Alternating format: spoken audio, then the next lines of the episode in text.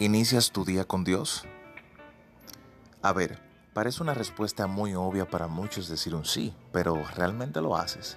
No sé si te ha pasado, pero cuando empiezo mi día con Dios me siento de maravilla, estupendo, alegre, con mucha energía y más cercano al Señor. Pero cuando no lo hago, por cualquier motivo que sea, mi día se torna difícil. Rápidamente me pongo de mal humor, negativo, a veces hasta discuto y no quiero que me molesten. Cualquier cosa me saca de mis casillas. Aunque debo reconocer que la misericordia de Dios ha obrado en días así y me ha ayudado a sentirme mejor, pero es difícil, muy difícil. Hoy precisamente pasé tiempo con Dios y fue precioso. Lo que más me gusta es cantarle los momentos de devoción mientras medito lo que canto y en su grandeza. Me hace sentir tan bien.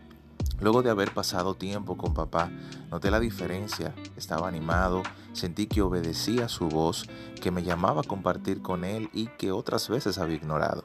Me sentía alegre, positivo, no estaba malhumorado y hasta estaba hablando más con él durante el día.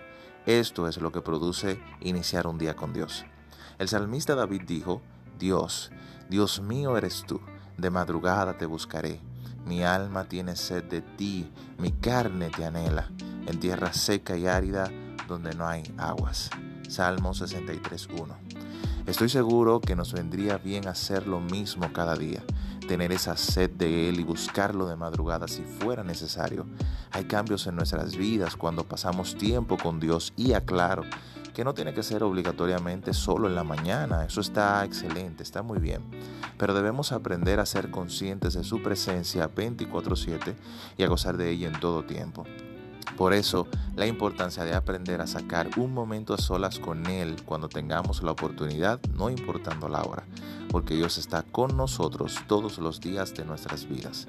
Recuerda, los beneficiados de iniciar nuestro día con Dios somos nosotros. Trae abundantes bendiciones para ti y para mí.